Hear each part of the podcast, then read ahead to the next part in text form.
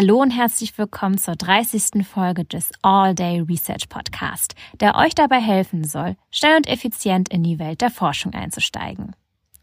In der heutigen Ausgabe begrüßen wir Professor Dr. Ivan Habernal. Gemeinsam mit unserem Moderator Marvin Beckmann spricht er über Natural Language Processing.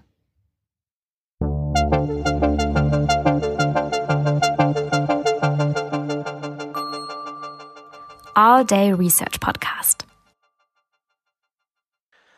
Welcome to the next episode of the All Day Research Podcast. My name is Marvin Beckmann, and today's topic is about natural language processing and its applications in understanding the law. And therefore, I talk with Professor Dr. Ivan Habernal. Nice to have you. Hey, good morning, everybody. Happy to be here. We usually start by introducing our guests where did you where do you come from? Where did you study? And what were your stages such that you ended up in Paderborn? so this is the trickiest and the longest question I can answer, and I don't want to spend an hour explaining my uh, my uh, curriculum vitae. But I originally come from from the Czech Republic, which is the, the next country on the east from Germany. I studied there in a, in the beautiful city of Pilsen, which some people might know because of not because of the science, unfortunately, but because of the beer. You know, the Pilsner Urquell coming off uh, out of there. I'm not super proud of this, but uh, that's how it is. So I'm um, I studied there, did my master's, and did my PhD as well with these beautiful people at the University of West Bohemia in there in the area of natural language processing. And then through various ways of uh, stages of life and doing different also jobs and being in different roles, such as doing music more, uh, playing playing a lot of music actually, and then studying music also parallel to doing PhD in computer science. I ended up ten years later in uh, uh in Germany, or basically in Paderborn, uh, taking taking a professorship for natural language processing this semester and I'm super excited about this new role here. So this is long story short. I did study computer science. I did study, did study NLP and also did study a little bit of music and, and did uh, many things in between. Before I am not able to ask the question later on, what kind of instruments do you play? I play the bass, uh, both the electric bass and the acoustic bass, like the contrabass thing. Uh, and but I started as a, as a piano player. So I, uh, at the school, I, I learned how to play piano. And also I played one gig as a, as a drummer, just, just for fun. I thought like it's, it's, it must be easy to play drums, right? So I bought drums and played a gig as a drummer, but it was horrible. So I just, I quit that. Uh, I'm not a drummer, but I played a bass. Yeah. Okay. Natural language processing as a field has grown over the past years, at least from my personal perspective, my personal view. How did you come in contact with it the first time? So the the world has changed in NLP quite a lot, significantly, and uh, like ten or fifteen years back, uh, when I started, when I was finishing my masters and started my PhD, it was really different world, and it was NLP was a little bit of of a niche in the research, where you know we were working on statistical NLP, under trying doing language models or trying to understand semantics, and we had all these semantics means like the meaning of the words or meaning of sentences and there was a lot of a lot of influence from i would say from from linguistics how to model meaning of things and uh, and then it came like the big wave of deep learning some in uh, you know 2010 and 2011 12 where it became very apparent that the statistical way of modeling language and having a lot of lot of lot of data to train some models is the way to to move forward. So the, the, the landscape has shifted. But when i started we are working on trying to understand a, a meaning of a sentence uh, which nowadays seems to be a little bit solved to some extent depending on the task. Yeah. So you'd say your field has dramatically in some sense changed Oh my, yeah, the the feel the feel is completely it's completely redone. I mean, we had to redo everything, where nothing was set in stone, and basically uh, with these, it's called a deep learning wave. So the deep learning is basically using uh, deep neural networks, uh, which are which have large number of so- called parameters. So it's a it's a it's a sort of a big program trained on on big data sets.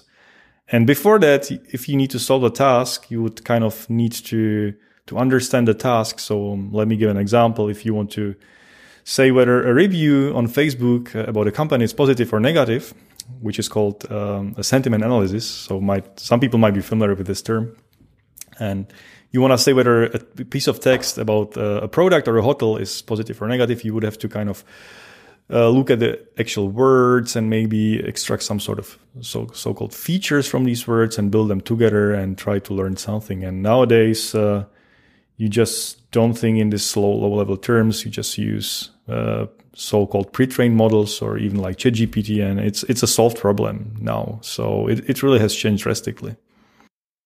In your field, are you able, when you in some sense build a model, to understand why your model behaves the way it does?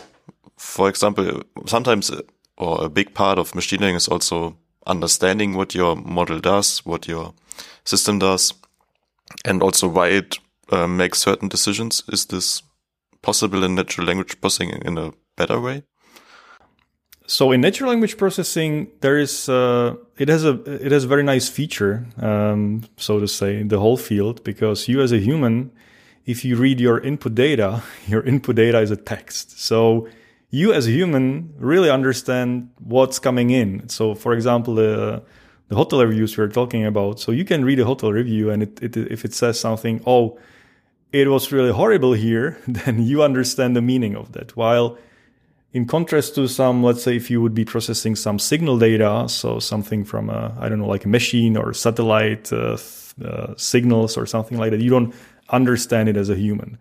So we kind of tend to think, well, we should understand the input and we should be able to understand the predictions of the model as well, because, you know, we are humans, we can work with text. And I, if you tell me a word horrible, I understand, I understand the meaning of that immediately.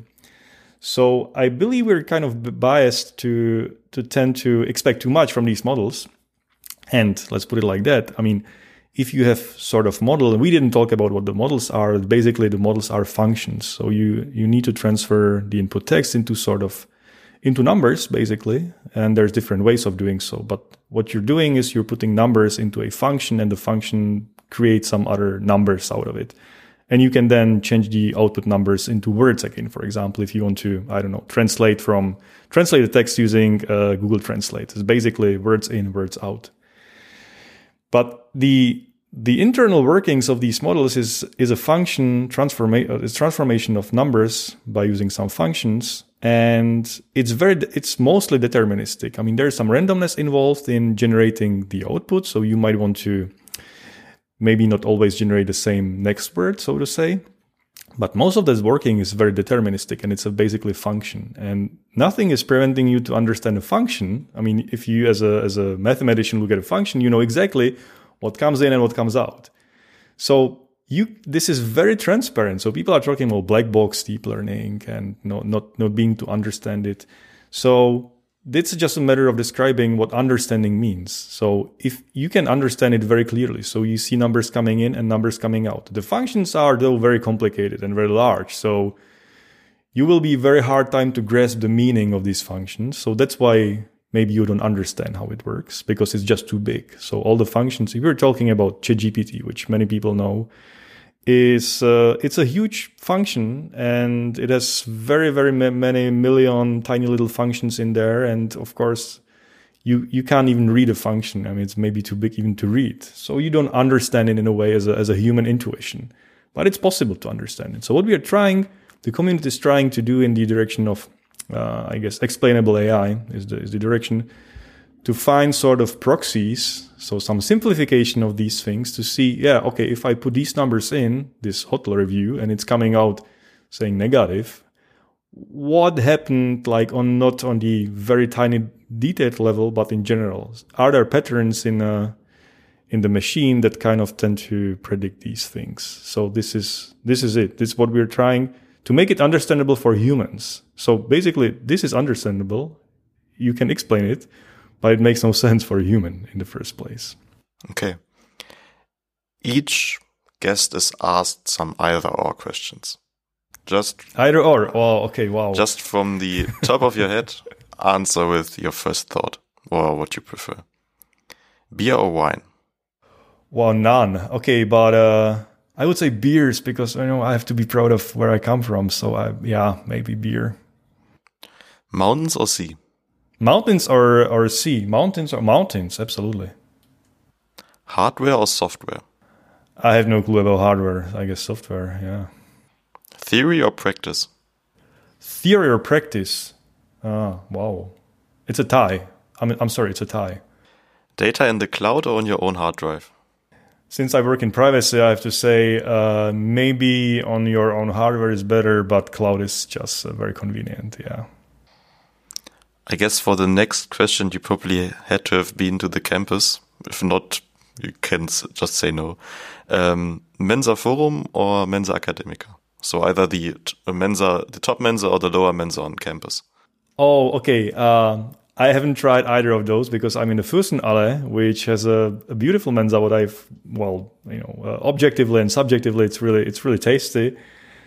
Um, I cannot tell. I'm really curious to find out. Coffee or tea? Ah, coffee. Yeah. And finally, written or oral exam? Oh, absolutely, written exams. Yeah, because oral exams are just so subjective and biased, and yeah, written absolutely. Thanks. Um, how do you define your own field of research? How do I define my own field of research? So we are in your introduction. You said we are working on in the area of um, of NLP in in some subfields, and one of them is uh, working with legal text or legal domain. So this is this is how we define means I would I would define it like whatever whatever is somehow related to to the legal praxis or legal theory that we are trying to be active and we're growing in there. So this is one of the definition of the field. So it's more this interdisciplinary because we need a lawyer. I mean, I'm not a lawyer. Uh, students in my lab are also not lawyers, but they they do understand maybe a bit, bit, more law than I do. But we have co- we have partners here in uh, in the in the law research that kind of are the experts in their domains and help us to do this inter- interdisciplinary research. So this is one definition of that, and the other area we are active in is this uh, privacy in natural language processing. So what I mean by privacy is um, if you would be part of the, for example, of the training data. And maybe you are part of the training data without knowing that. So maybe your personal data your preferences i mean maybe my personal data after this interview will also be part of training data of the next generation gpt and the gpt will know that you know uh, this guy prefers uh, i don't know beer over wine. And maybe it's a maybe it's a private information. Well it's not private anymore because we're talking about it but maybe it's something i don't want the the the models to remember or even spit out and that's exactly what you're trying to do. So if you're part of the training data the model can remember more about you than you really want. And we're trying to find ways how to how to how to stop that how to prevent your privacy at the same time having the utility of these models. So doing these translations or text generation and stuff like that. So this is an area of uh, we call it privacy preserving nlp and the definition is just giving examples like well will you give me your data if i promise you some sort of privacy and to which uh, you know for which price. So there's always a trade-off between everybody's privacy and the utility we're getting. But the the point is, so far it hasn't been a, a big issue because the the whole community NLP and maybe machine learning and AI in general, they just try to build the best models to you know to score the, best on the various tasks, but not really uh, being fair or being privacy preserving and stuff like that. So it's a it's sort of like a technical debt or research debt which we're trying to tackle to do it, uh, you know, to have the means to do so if we really need to. I looked through your publications and I think this is also like can be found in your research because if I understood your paper, one of your papers correctly, you found an autoencoder that although should be somewhat private, wasn't differentiate private? Oh, you're using okay. You're using really jargon here. Okay, so we can we can go deep. Yes, we can go really deep. So you mentioned this differential private thing. So differential privacy is a it comes from I guess from the community of cryptography and uh, security on databases. I guess secure uh, secure or private analysis of of tables, and the idea of differential privacy, which is nowadays a I would call like a de facto standard for doing things where privacy with data where privacy is an issue. So what they're saying is that um, if you are part, so if your data is part of uh, of the model, for example, or of the analysis, then the difference, if you are in there or not in there, the the influence of the on the output of the model will be negligible, will be very small. So if I'm if I'm to ask you, well, will you? So, dear Marvin, please give me your give me your uh, data, which is uh, I don't know, like uh, 50 last messages on WhatsApp. and if I I promise you, if you don't give me the data, you know, or if you give me the data, the difference will be very small. So your privacy will be somehow protected. That's exactly what differential privacy is, is offering you. So some sort of um, deniability. You can always say, well, I was part in the data, I was part of the data, or I, I wasn't part of the data, and there are some probabilities. So this is very technical and formal thing. And since this is formal, you can you can really prove that whatever you're building, that your algorithm, your model is sort of differential private, so to say. So there are some of these formal guarantees, and if you promise these guarantees and don't screw up the implementation, everything should be safe. And what we've observed with uh, within my group when uh, is that it's it's actually it's actually pretty hard to do it right. So it's similar to if you have a you know security protocols. So it should be everything in security should be as public as possible. There is no security through obscurity. This is the term they're using. You you should always reveal everything you have to make it transparent and and for other people to find bugs because if you have a bug in a you know in, a, in your security protocol that's a bad thing. You know the, the protocol is designed to be safe by design uh, sorry the protocol should be designed should be safe by design excuse me.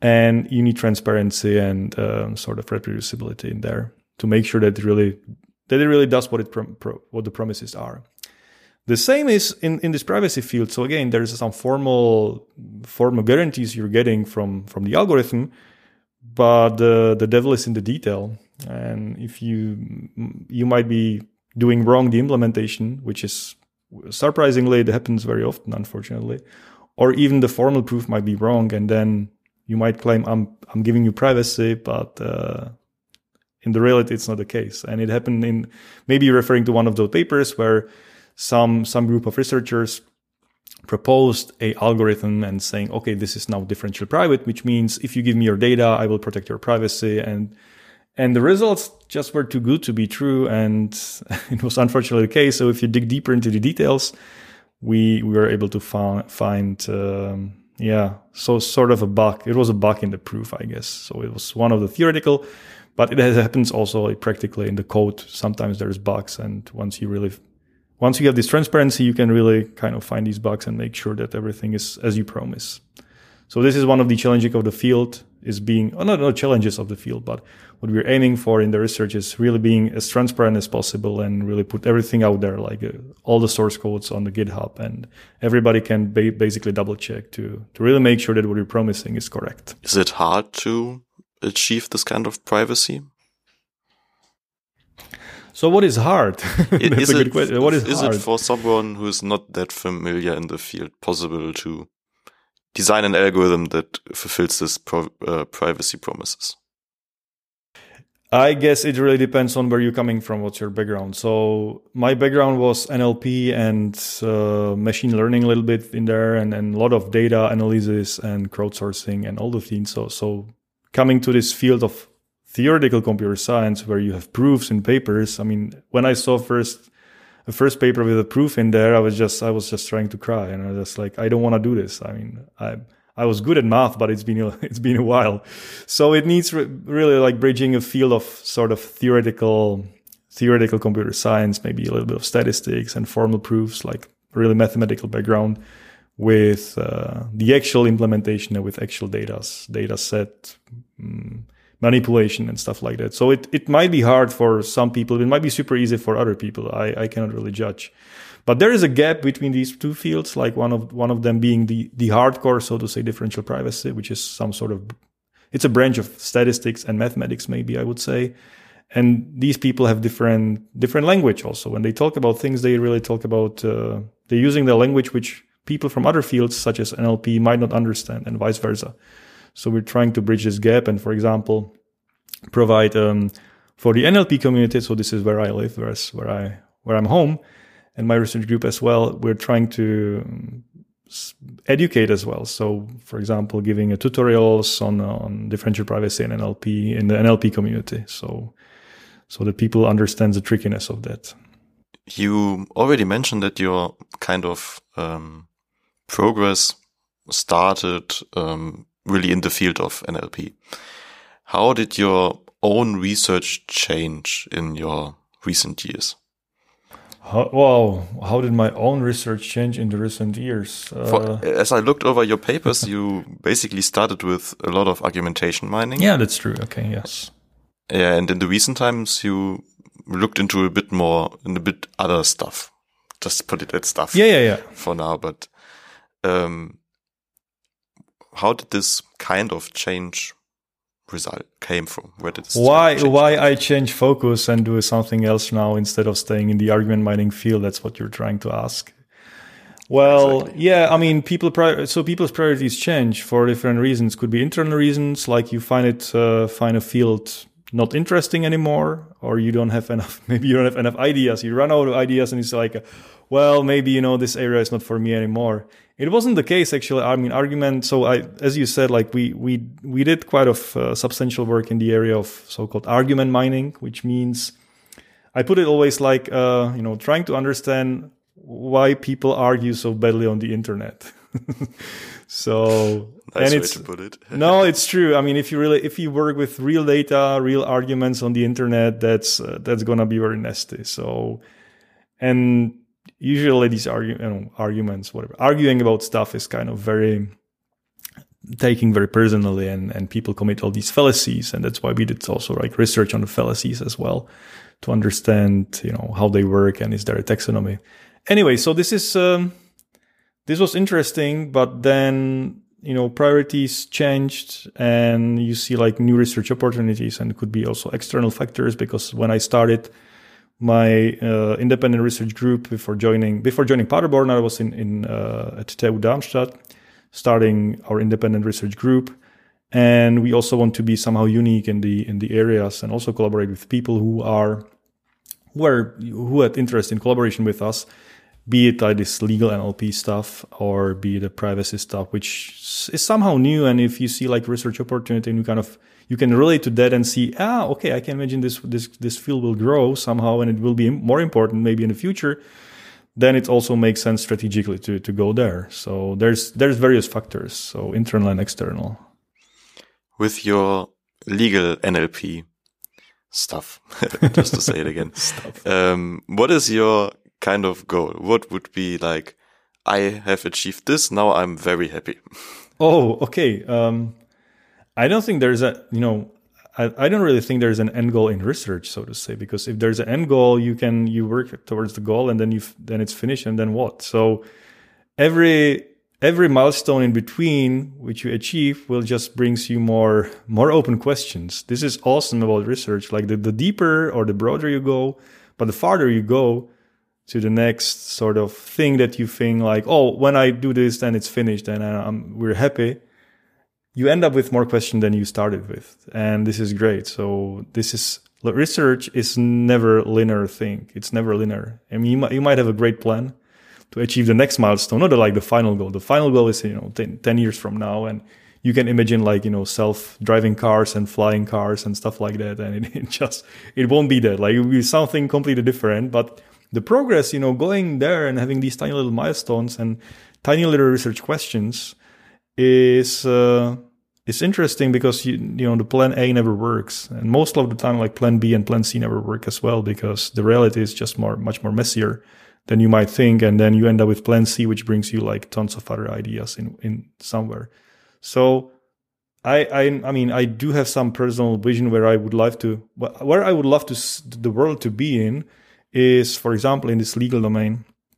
Well, I would love to have a, a legal you know legal assistant that I can really ask legal questions in German and then the assistant will give me the answers, which I would understand, not, you know, what the, what the lawyers are kind of saying. I don't understand a word in, in legal jargon because nobody does understand except for lawyers. I really need something, uh, you know, that will help me to guide it and also that I can, I can rely on and I can trust because if I get a, you know, I don't know if somebody will sue me for some reasons. I don't know. I'm, I'm not expecting that, but just, you know, hypothetically, if somebody, you know, want to put you on the court, the only chance you have is just to, to pay for a, pay for a lawyer and, uh, or get some legal advice.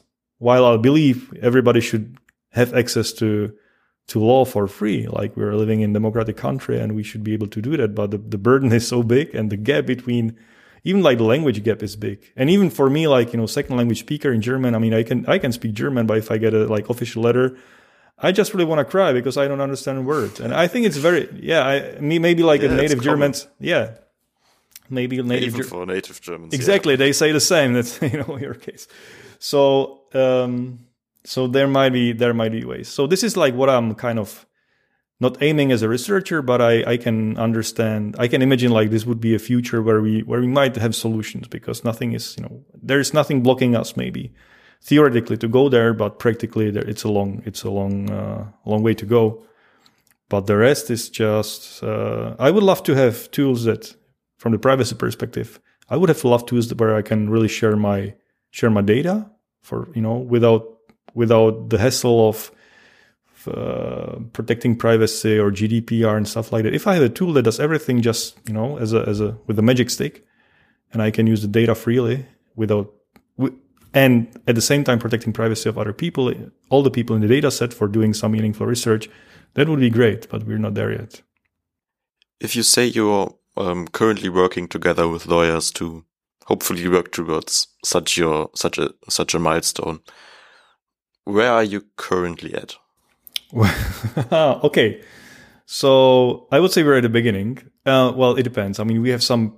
So the the, the collaborations with uh, legal researchers are there are several ones, and one of them is an ongoing project funded by uh, by DFG, by the German uh, uh, research agency, where we have some some fundamental steps already done, and in this research, we we are not we are not doing this this we are not uh, focusing on this milestone of, of understanding uh, the legal jargon and, and the position of the of the layman people, but more it goes more to a fundamental understanding how I would say how the argumentation arguments uh, in courts work. So in particular, we took this. Um, there's this uh, the highest instance in Europe is the European Court of Human Rights, which means if you, for example, uh, if you have a case against the country, so Marvin versus Germany, and uh,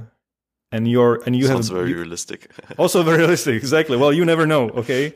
Well, anyway, if if this if this might be the case, and you have the you, you feel like after you know all the trials here in Germany, you end up in Karlsruhe, and and still you feel like your human rights were kind of violated, then you can go to this European Court of Human Rights where it will set up set up the matter settle the matter in terms of uh, um, assuming or in in, uh, in terms of uh, deciding on whether your uh, human rights were violated or not. For example, your right to privacy or the right of uh, for fair trial and other other uh, articles from the Convention of Human Rights in Europe. So this is the, the last instance, so to say, which means this court and the, the court's decision are very important for the legal landscape. So if you were a legal scholar or legal researcher in this uh, in this area in criminal law or civil law, you would basically study these decisions and understand how the European Court of Human Rights decided in these cases because they're not binding for the states, but they're highly influential. I mean, we're in a civil law system where, you know, the, the laws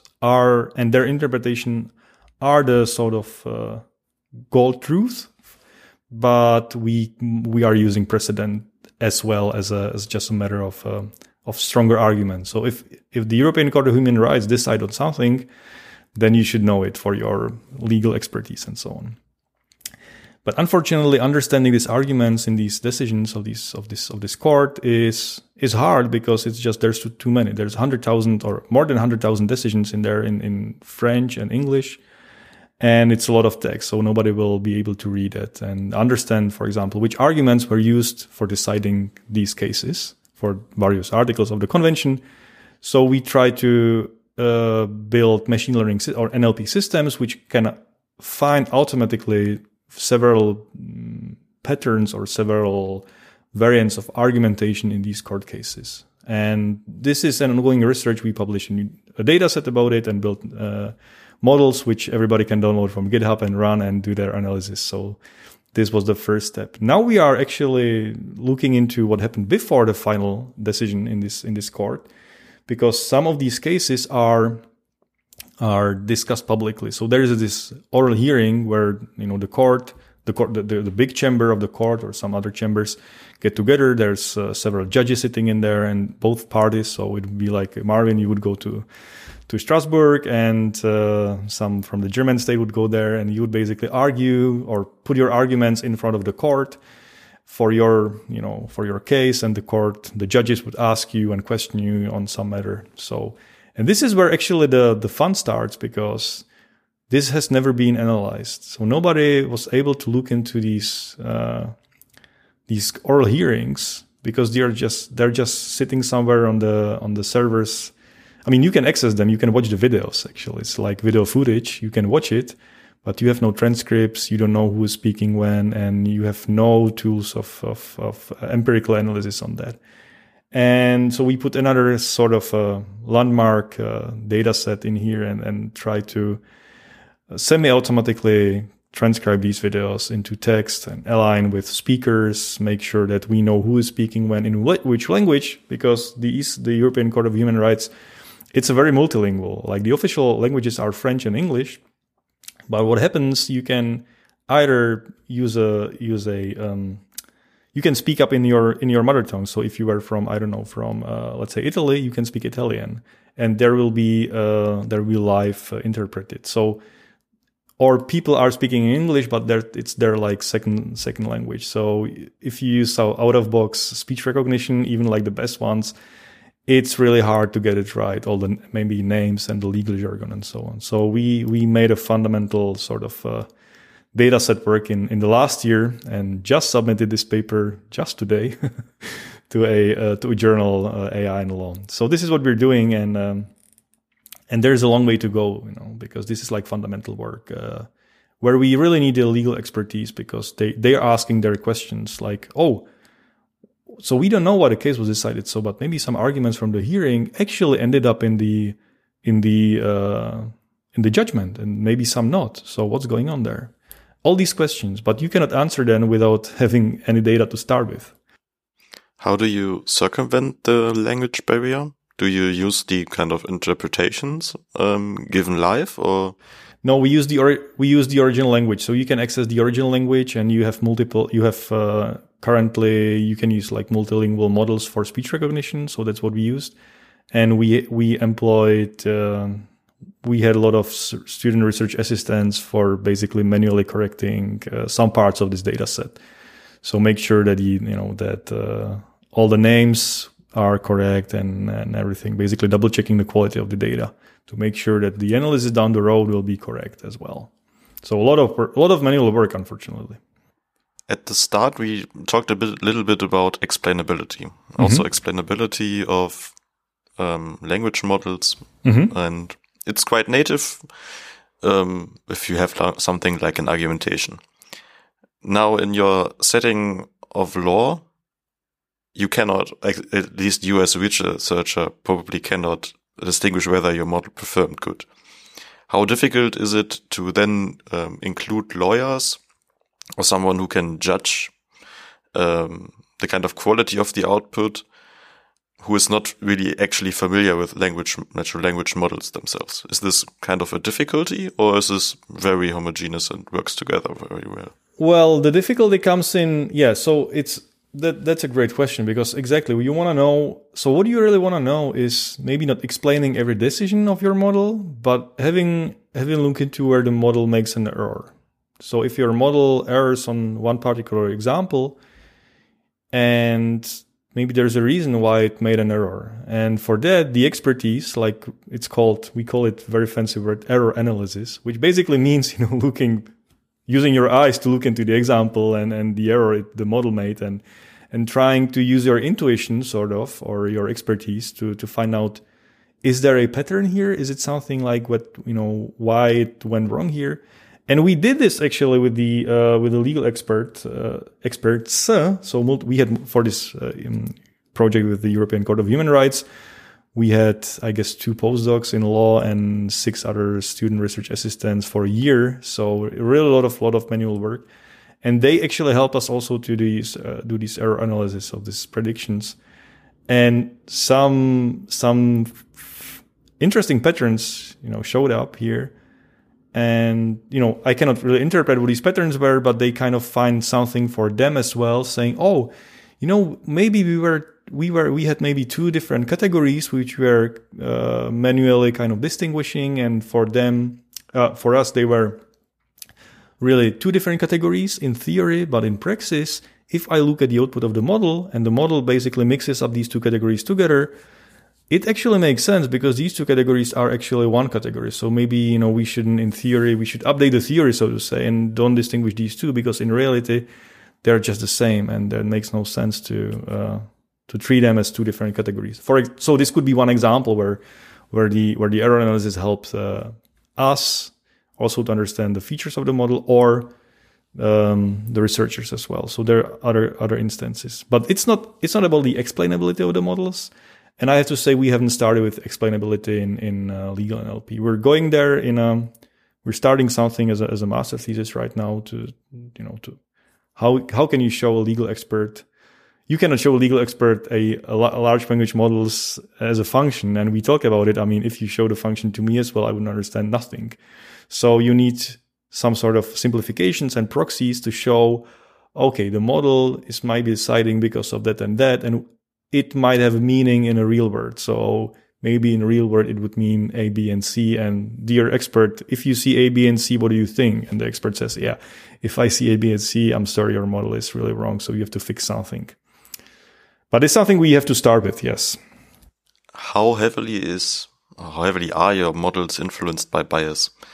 I can imagine that although you have quite a huge data set, uh, capturing law seems very difficult.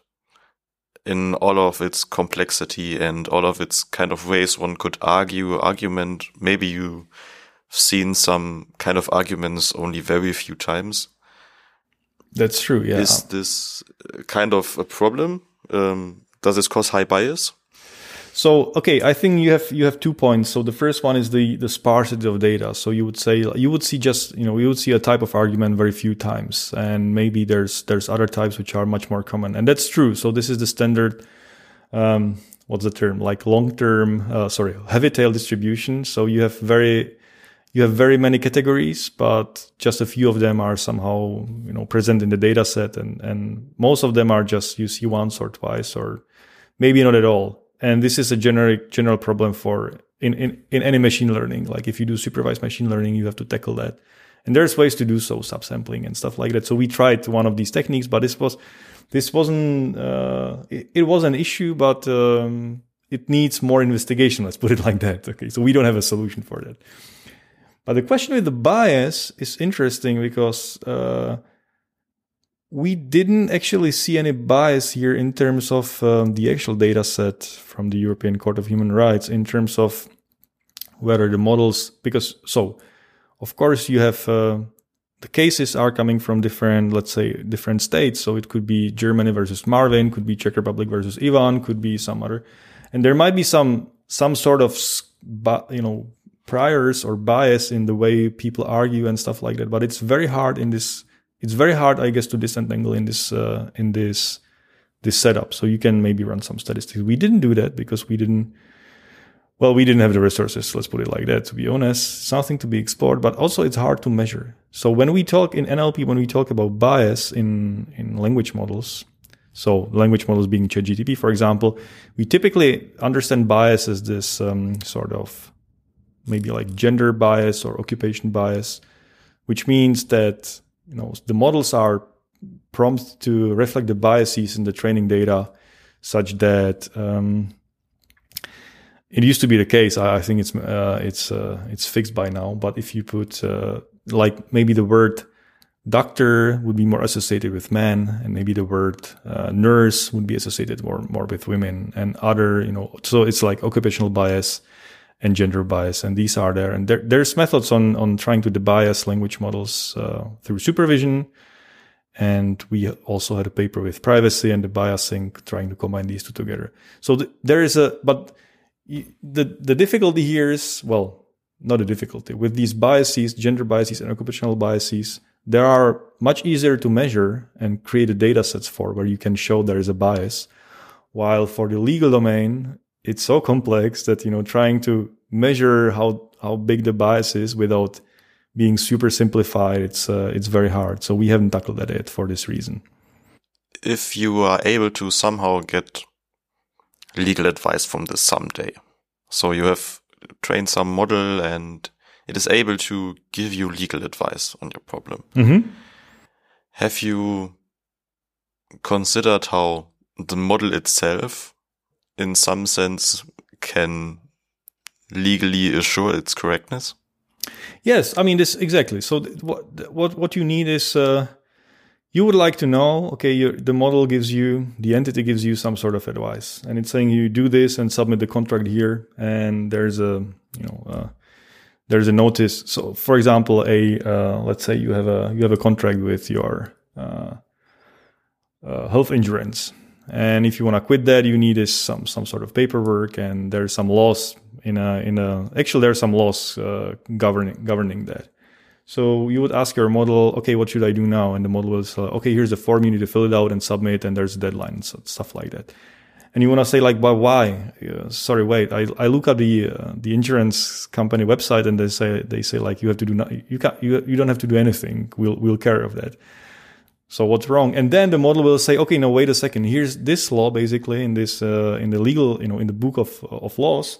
Here, this paragraph is saying, okay, you know, this is this and this, and there's this, uh, two months, uh, notice and, and because the case is similar. So basically explaining as a lawyer why it came to this conclusion. And, and that's what you need. So, and how to do that? Yeah. I mean, can you do that with, uh, sort of this large language models as we have right now?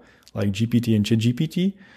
It's a tricky question because there are, uh, I, I guess no. I mean, not in a reliable way. I mean, you cannot you cannot put any guarantees on what they produce, but because what these models are trying to produce is it's very simple in a way. They're saying, well, I have seen some some words. Uh, I have seen a sequence of words. So tell me what's the next possible or the most likely word coming afterwards. This is it. This is how they work. I mean, the context is very long. They have a lot of knowledge, but basically they're trying, trying just to generate an expert. Through learning what an expert is, you have to learn quite a lot about uh, the language, quite a lot about uh, the world as well. So some sort of like factual knowledge and stuff like that. But there's no, as, as, as, as far as I'm, you know, as far as I know, there's no like hard rules or explainability in terms of facts tied together exactly as we kind of would like to see. Like oh if there's this law like rules. If there is this law you need to do this and if this is this and this is this. So this sort of um, i would say like symbolic or logical approach. So i guess and people are saying that like combining these two would solve one of those problems maybe. But i'm super speculating and i'm not an expert on on symbolic ai yet. So um, yeah just take it with a with a grain of salt now consider me an interested student. Which courses would you advise me to um, listen to get more familiar with your topic? So you're a student uh, coming and you want to study. I'm, I'm a, a, computer science student and I want to get more familiar with natural language processing and your kind of field of research. Oh, okay.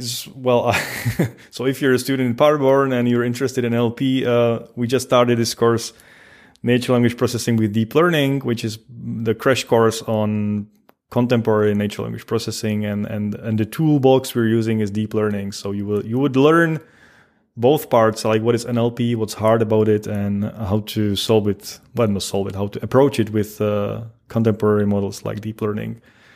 Uh, this is a shameless plug i mean so because i'm teaching this course so maybe next year uh, more students will show up than than this year because i just started but if you if you're interested, just go. So you can watch this on YouTube. I mean, where I'm putting all the lectures and all the materials on on, on YouTube and GitHub, and you can just have a you know sneak peek in there.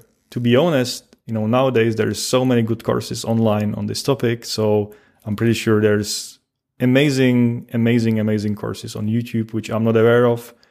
That once you accomplish them, you will get a great, great head start. Depending on your background, obviously, you need some, you need some sort of programming. You might need a little bit of linguistics, but I'm sorry to say for the linguists here, you don't need that much linguistics for doing uh, NLP nowadays. But you need a lot of a lot of software engineering skills and, and math and maybe statistics as well to you know to get some something done. Are you also looking for um, student assistants?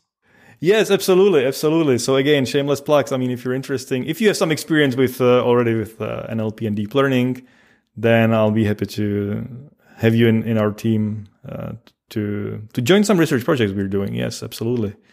And uh, I what I, what we're trying to do with uh, student assistants is uh, is actually doing research. So it usually it ends up like we're we're having a research paper together where the students also like co-authors of the paper if they do some substantial work in there. So I'm I'm super super happy to have uh, junior people in the team doing some some research work because I guess it's it's important to showcase that all research is uh, research is creative. That's that's that's how I put it. It's hard, but it's creative. And as I said, like you know, plan A never works, plan B never works, but maybe plan C or D, and then where that's where the fun starts.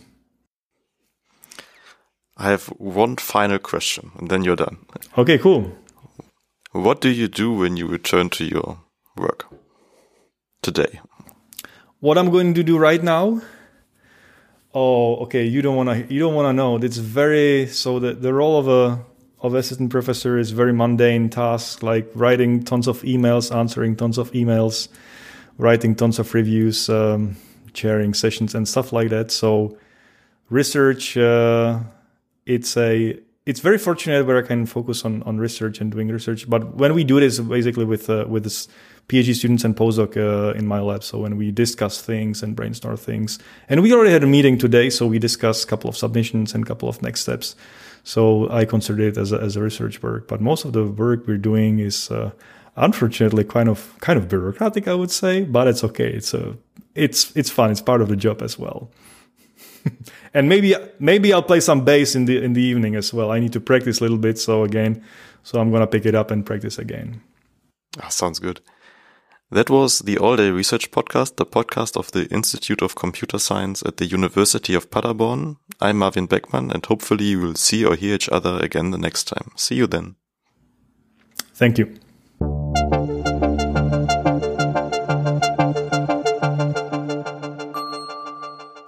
All Day Research Podcast. Dies ist ein Projekt in Zusammenarbeit des Instituts für Informatik unter der Leitung von Patricia Höfer und dem Fachschaftsrat Mathematik und Informatik der Universität Paderborn. Moderation und Redaktion Marvin Beckmann. Technik und Redaktion Yannick Greve. Sprecherin Sarah Akopian. Ihnen gefällt der All Day Research Podcast? Dann lassen Sie gerne eine Bewertung da.